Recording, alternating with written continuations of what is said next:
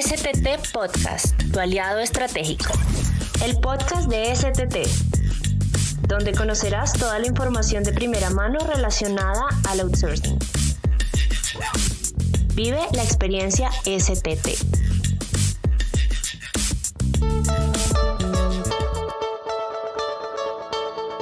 Hola, ¿qué tal? Un saludo cordial para todos ustedes. Mi nombre es Paola Alexandra, Community Manager Regional del Grupo STT. Estamos con Verónica Moreira, Coordinadora de Comunicaciones. Hola, buenas. Muchas gracias por estar en una edición más del podcast de STT. La temática. Hoy vamos a hablar de un tema fundamental para todas las empresas, como lo es recursos humanos, reclutamiento y selección de personal. Y para ello nos acompañan los expertos. Milena Quesada, Business Development Manager, RPO Latam. Muchas gracias Paola y equipo por la invitación y un saludo para toda la audiencia de este podcast de STT. Diana Telles y Richard Ramírez, coordinadores regionales de RPO. Bienvenidos al episodio de hoy. Hola, buen día, muchas gracias. Hola, buenas, muchas gracias por tenernos acá. Bueno, con muchísimo gusto. Para empezar, Milena, ¿qué te parece si nos cuentas qué importancia tiene el Departamento de Recursos Humanos para una empresa? Bueno, Paola y audiencia, eh, siempre en estos años de experiencia he considerado al Departamento de Recursos Humanos como la columna vertebral de una organización, así como otros departamentos son los brazos y quien generan movimiento y decisiones, recursos humanos es quien realmente se encarga de que eh, toda organización cumpla sus metas y ese es básicamente el propósito y, la razón de este departamento. Nosotros a lo largo de estos años en, Grupo STT hemos visto también cómo la importancia del departamento hace que la empresa vaya creciendo también hacia los objetivos organizacionales. Por ejemplo, eh, una de las tareas de recursos humanos es identificar el perfil de los empleados que se requiere para la organización y creo que esta es una de las tareas más importantes y más desafiantes que hoy tienen aquellas personas que hacen parte del departamento, porque así como lo mencionaba hace un momento, y existen metas a nivel organizacional, es muy importante que consigamos y, podamos eh, encontrar el personal idóneo que se encargue de llevar estas metas organizacionales hacia un objetivo en común. Entonces, de aquí eh, toca y nos, hacemos eh, en, en conjunto trabajo para poder encontrar ese recurso humano que realmente sea importante para la organización. Eh, una vez se contrata, digamos, ese personal idóneo, el Departamento de Recursos Humanos también es el encargado de evaluar esas posibilidades del capital, es decir, cómo se genera un plan de carrera dentro de la organización, cómo se retiene ese, ese talento que hemos ya vinculado.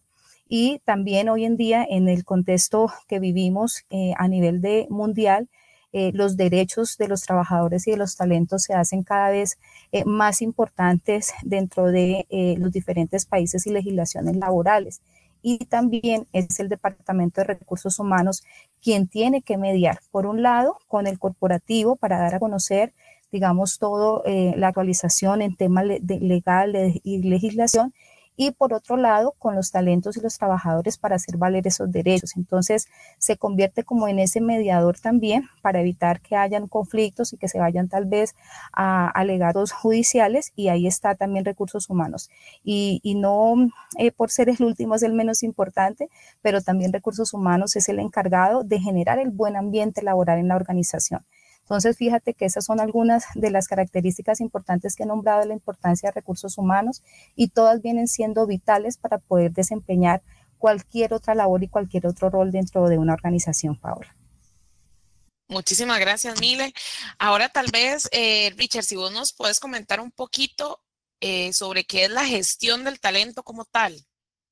Ningún problema, pero eh, a grandes rasgos, si tú tomas el tema de gestión de talento, esto es de, comienza desde la atracción, pasando por la incorporación, el desarrollo e incluso la retención de los talentos o colaboradores, candidatos, como se llaman, dentro de una empresa. La gestión del talento surgió más que a principios del 2011 este enfoque y se centra en que la empresa todos sus recursos con el fin de generar talentos, que perfiles potenciales y que sean valiosos para ella misma.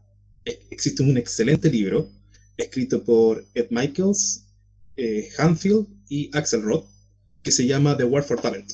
En este libro eh, se explican los postulados de la gestión del talento humano. Eh, estos son, por ejemplo, el primero indica que la gestión del talento humano tiene una importancia estratégica decisiva para las organizaciones, debido a que un personal con un elevado potencial genera un mayor producto. También dan por hecho, con su segundo postulado, que existe una guerra por este talento, que todo esto va a crecer dependiendo de las etapas de la competencia dentro de las mismas empresas y al nivel internacional en las que ellas se manejan. Y el último, el último postulado habla de que esta competitividad va a aumentar referente a los procesos de atracción y retención de los candidatos calificados. Todo este desempeño que se valore como productivo. Entonces, la mayoría de las empresas con este enfoque lo que hacen es estar a la vanguardia en los salarios monetarios y los salarios emocionales, con el fin de que las personas con un excelente potencial se queden en la empresa. ¿Qué le podemos decir a las empresas que desconocen las ventajas de contratar una empresa especializada para reclutamiento y selección?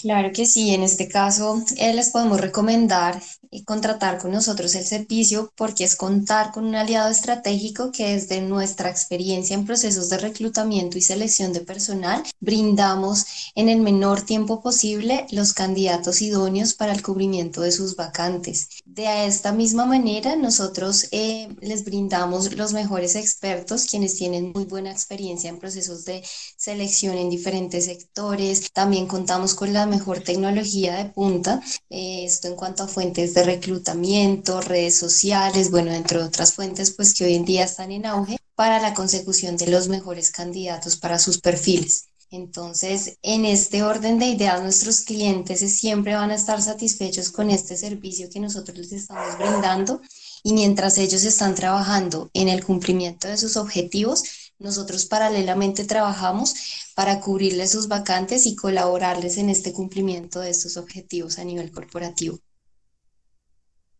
Gracias, Diana. Eh, tal vez, Mile, si vos nos contás las cualidades que necesita una persona para trabajar en lo que es la parte de recursos humanos.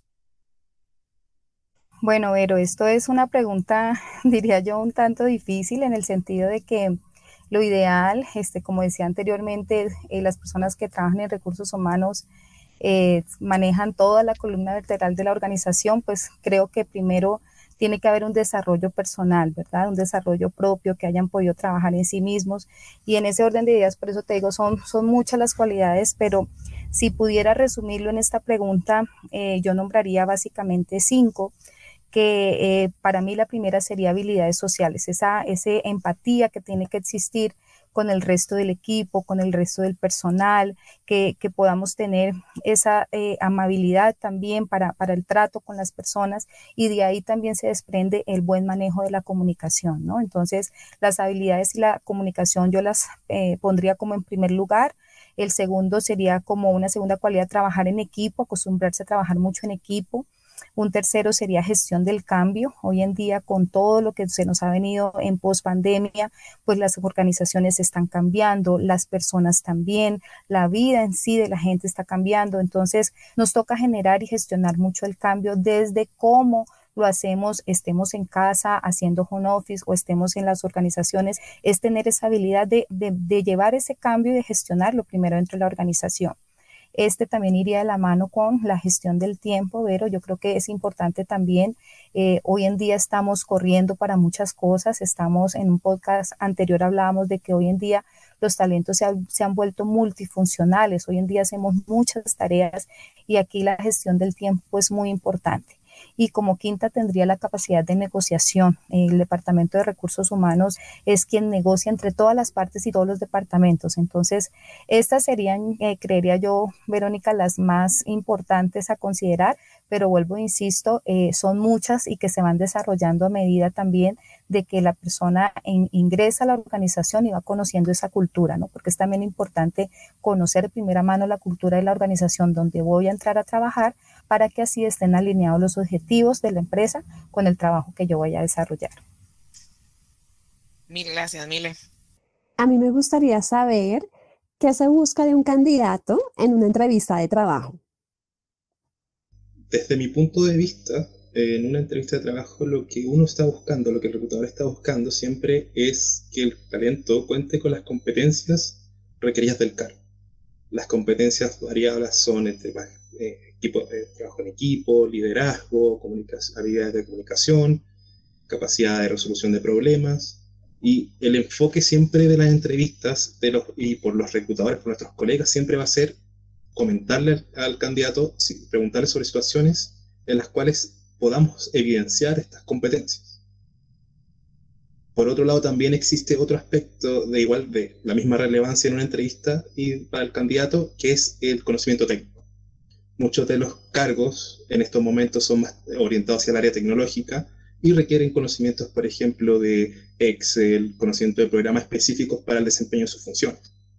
Incluso también está mucho en boca de todos que el tema de los idiomas, el tema del inglés, tema de chino en este momento, que son aspectos bastante importantes a la hora de la entrevista de trabajo. Si uno revisa en Internet las publicaciones, existen muchísimas páginas como por ejemplo de 10 preguntas que todos los reclutadores realizan o cómo responder las mismas pruebas psicométricas que utilizamos. Pero yo el único consejo que podría darle a las personas que van a enfrentarse a una entrevista es que sean, lo, que sean honestos, primero que nada, y que se respondan las preguntas de manera efectiva si les preguntan por situaciones concretas, que se enfoquen en la situación y que brinden la mayor cantidad de detalles sobre estas mismas situaciones, con el fin de que el reclutador pueda comprender y evidenciar las competencias que están buscando. Muchas gracias, Richard. Con respecto a lo que es el tema de la incorporación de los trabajadores a un nuevo empleo, no sé, Diana, si vos nos podés dar como algunas recomendaciones en este sentido para todas las personas que nos escuchan, eh, puedan tener como algunos tips o, o consejos en, ese, en ese sentido? Claro que sí, en ese orden de ideas, a los nuevos trabajadores que se incorporan, eh, les haría, pues lo dividiría en tres recomendaciones principales. La primera es que hagan una indagación exhaustiva acerca de la organización a la cual van a pertenecer. Esto incluye la misión, visión de la empresa, la historia, la cultura organizacional. Estos aspectos son muy importantes para entender a qué empresa eh, se van a ver em, enfrentados, por así decirlo, desde su rol como trabajadores y también los posiciona desde un rol un poco más asertivo y acertado en, en el en el mismo trabajo. Eh, esto les permite a ellos acoplarse mucho más fácilmente a este ambiente organizacional. Una segunda recomendación es que se enfoquen en los resultados mediante el trabajo en equipo para propiciar así pues el cumplimiento de estos objetivos del área y también los eh, objetivos corporativos. Y mi tercera recomendación, e igual de importante a las anteriores, es estar abiertos al cambio y al aprendizaje continuo, comprendiendo que al principio cada día que uno esté en el trabajo, cada día va a ser crucial para, para coger las actividades que uno va a desempeñar de ahí en adelante desde su rol. Entonces, em, también algo que me parece muy importante es tener en cuenta la óptima organización del tiempo, el registro de los datos importantes que noten en esa inducción que les den y una muy buena disposición desde el inicio para iniciar de la mejor manera este nuevo rol. Súper bien, gracias Diana. Con la pandemia muchos procesos cambiaron y ahora funcionan de forma más digital. Quisiera saber en la digitalización de recursos humanos, ¿cómo ha sido, Milena? Cuéntanos. Bueno, pues realmente eso ha sido todo un reto, Paola, te puedo decir, porque tradicionalmente siempre recursos humanos ha sido más del contacto con la gente, de sacar espacios para hablar con ellos. Y como bien lo has dicho, el tema de la pandemia nos hizo eh, generar un cambio y no solamente en las personas, sino también en las formas de trabajo, ¿no? Y ha sido un reto en el sentido de que nos toca desprendernos de esa parte humana para, para volvernos mucho más tal vez eh, productivos también, eh, mejorar en, en, la productividad de la organización, porque eh, para todos es conocido que el uso y la inclusión de las TIC y de toda la tecnología en, en, la empresa, en los diferentes departamentos, pues gestiona mucho más el tiempo y hace que seamos mucho más efectivos. Entonces hemos tenido que enfrentarnos también eh, nosotros en, en, ese cambio de irlos, de ir incorporando todo lo que son programas. Hoy en día hay muchas plataformas de recursos humanos que te permite visualizar toda la información del talento, que te permite también gestionar los ingresos, que te permite gestionar a los, entrenamientos y las capacitaciones. Entonces, aunque ha sido todo un reto, eh, hemos encontrado muchos más beneficios realmente de, incorporar el, el tema de digitalización ha también permitido crear nuevas experiencias. Fíjate que, ya las entrevistas hoy en día en su gran mayoría se hacen online, entonces es ver también cómo eh, al otro lado de la pantalla estás entrevistando a una persona, un talento nuevo, es escuchar esas necesidades que tienen, eh, es que ellos también puedan conocer a la empresa y el reto de recursos humanos es dar esa mayor información y también enamorar al talento que está al otro lado de la pantalla para que pueda eh, incorporarse en la empresa. Entonces, nos ha tocado ser mucho más recursivos también pero fíjate que ahí estamos también ganando tiempo, estamos ganando, estamos optimizando, como te decía eh, anteriormente, los recursos de la organización, estamos aumentando eficacia y eficiencia en absolutamente todos los procesos, porque eh, digamos que ha sido un poco difícil, pero la incorporación nos ha traído los beneficios que esperábamos y está redundando realmente eh, em, en calidad también en cada uno de los procesos, ¿no? Entonces, ha sido, ha sido un reto bastante importante. Creo que todavía nos falta mucho más para, para aprender y para eh, poder trabajar en equipo con las TIC en las diferentes organizaciones, pero creo que vamos por un muy buen camino. Gracias, Mile. Ahora tal vez nos, creo que es un tema importante y nos interesa saber los retos que enfrentan eh, los recursos humanos en la actualidad digamos, que, a qué reto nos estamos enfrentando con todos estos cambios que ya hemos mencionado anteriormente. Si me pregunta a mí, pero para mí todos son problemas para el área de recursos humanos, todos son, son retos porque nosotros trabajamos con personas. Y cada persona es diferente y cada persona tiene su, su como se nombra, su personalidad. Existen tres grandes retos, desafíos que nosotros enfrentamos ahora. El primero, como comentó ya Mirena, la digitalización y la adaptación a esta digitalización. En la mayoría, esto es posible verlo en empresas de mediano y pequeño tamaño, ya que la mayoría de las grandes empresas tiene esta, su área de IT bien formada, donde la mayoría de los software están orientados hacia resolver los problemas, pero con empresas que recién están entrando en, esta, en este área, en este rubro, se les ve problematizado el tema de actualizarse de acuerdo a lo que estamos viviendo hoy en día, desde el tema de la pandemia hasta ahora con esta revolución digital que estamos viviendo. El segundo eh, desafío que, creo que el área de recursos humanos está viviendo es eh, fomentar el engagement y la retención de los talentos. Tomando, por ejemplo, la industria de la tecnología y las telecomunicaciones, ellos en este momento están viendo un crecimiento desproporcionado comparado con las otras industrias, debido a esta revolución que hablaba anteriormente, y esto genera que la competencia sea mucho más dura. Entonces, la mayoría de las empresas están ofreciendo, eh, ofrecen bastante, ya sea en salario eh, eh, monetario y salario emocional. Y la idea, el desafío de las áreas de recursos humanos de las diferentes empresas es mantenerse en la vanguardia en estos temas, ya que esto le va a permitir tener a los, mejores talentos, como se podría decir, y que se retengan dentro de su empresa. Y por último, eh, la formación de, y desarrollo de equipos de trabajo. Si bien la mayoría de las empresas de recursos humanos siempre aspira a tener a los mejores talentos, eh, siempre es ideal tener una persona que encaje con el equipo de trabajo. Más allá de su de si tiene la mayor cantidad de conocimiento, siempre es buscar una persona que encaje con el equipo, que pueda desarrollarse dentro del mismo equipo. Y por la parte de los talentos también. En este momento las nuevas generaciones laborales están buscando un ambiente laboral óptimo, donde sus ideas puedan tomarse en cuenta, donde lo que ellos donde puedan desarrollar también, tener generar nuevos conocimientos.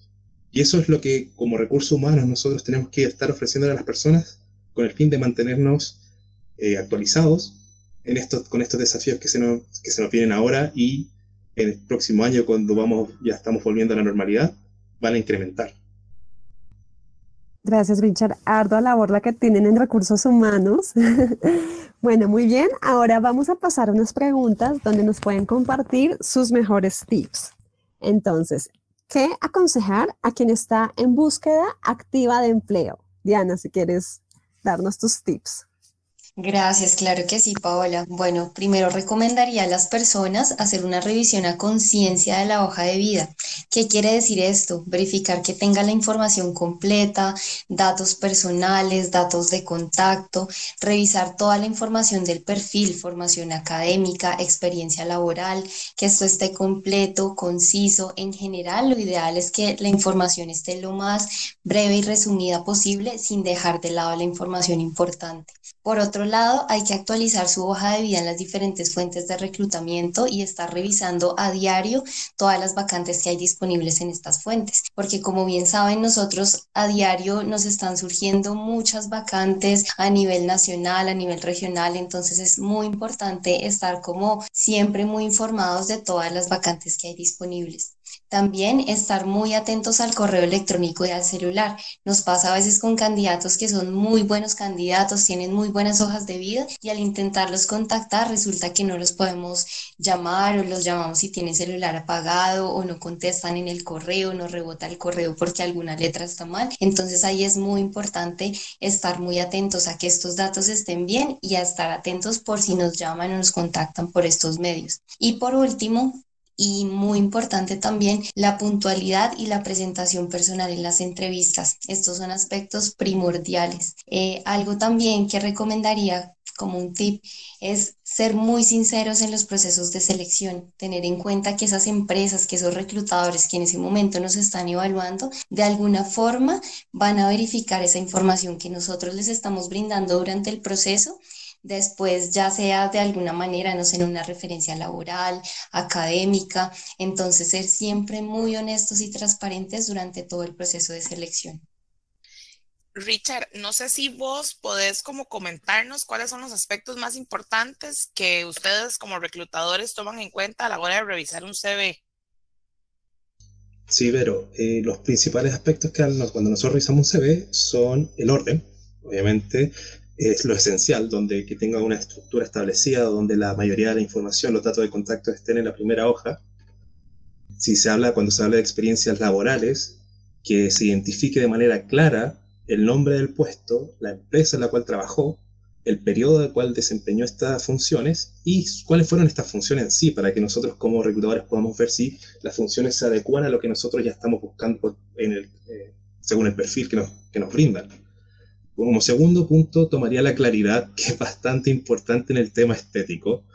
siempre usar una fuente legible, que ha pasado muchísimas veces que no se utiliza este tipo de fuentes, que se mantenga eh, esta fuente por todo el currículo. La idea es no variar con diferentes fuentes, siempre mantener la misma fuente. Eh, si, vas a, a utilizar una foto, que sea una foto clara y pulcra de la persona.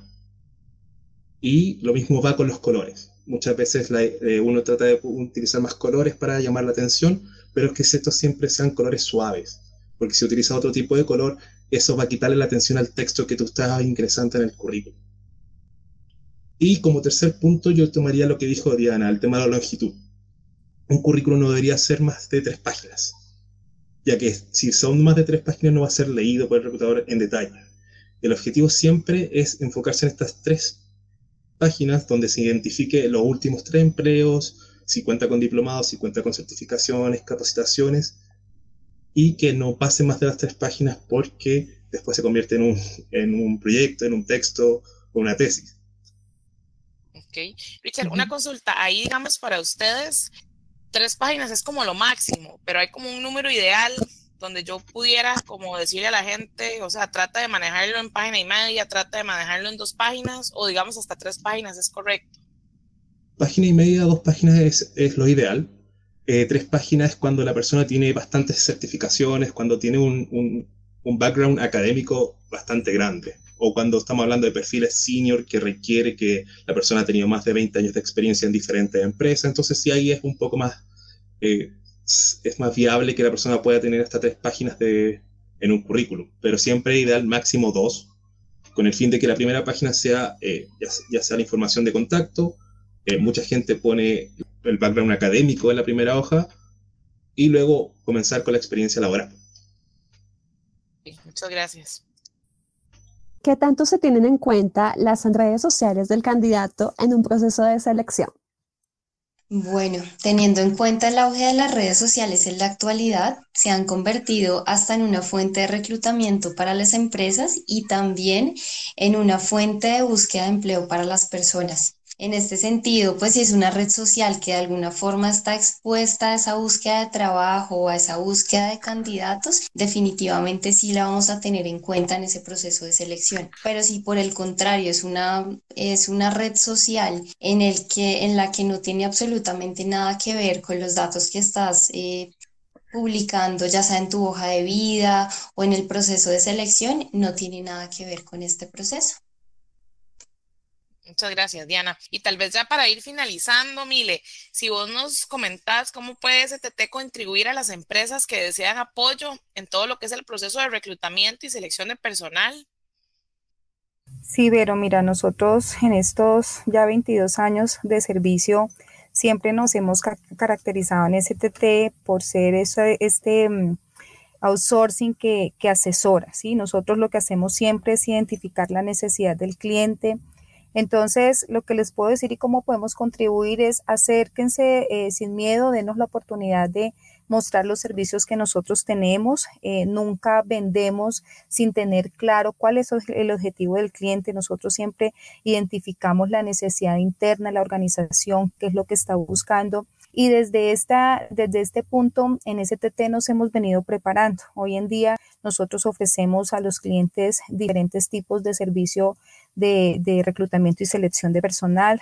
Nosotros contamos con eh, un servicio de RPO Express, que es un servicio mucho más rápido, donde suministramos hojas de vida, asesoramos al cliente desde dónde se puede hacer, eh, tenemos un RPO estratégico que va un poco más allá, generamos algunas entrevistas con los candidatos y finalmente también tenemos un RPO MATS, que aquí lo que hacemos es un reclutamiento puro.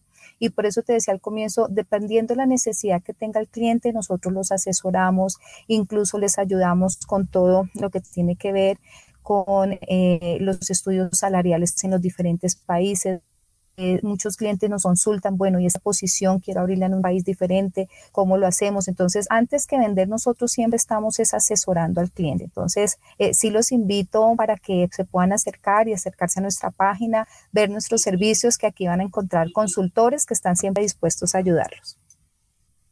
Perfecto.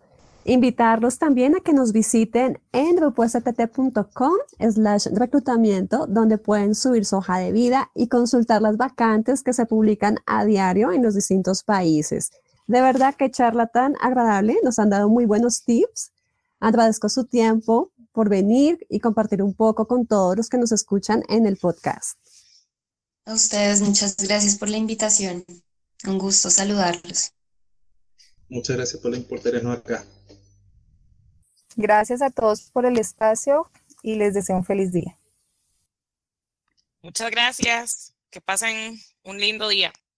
Así llegamos al final de este episodio. No olviden escucharnos en las distintas plataformas como Spotify, Google Podcast, Apple Podcast y visitarnos en redes sociales como Grupo STT.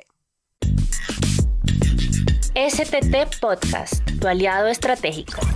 El podcast de STT donde conocerás toda la información de primera mano relacionada al outsourcing. Vive la experiencia STT.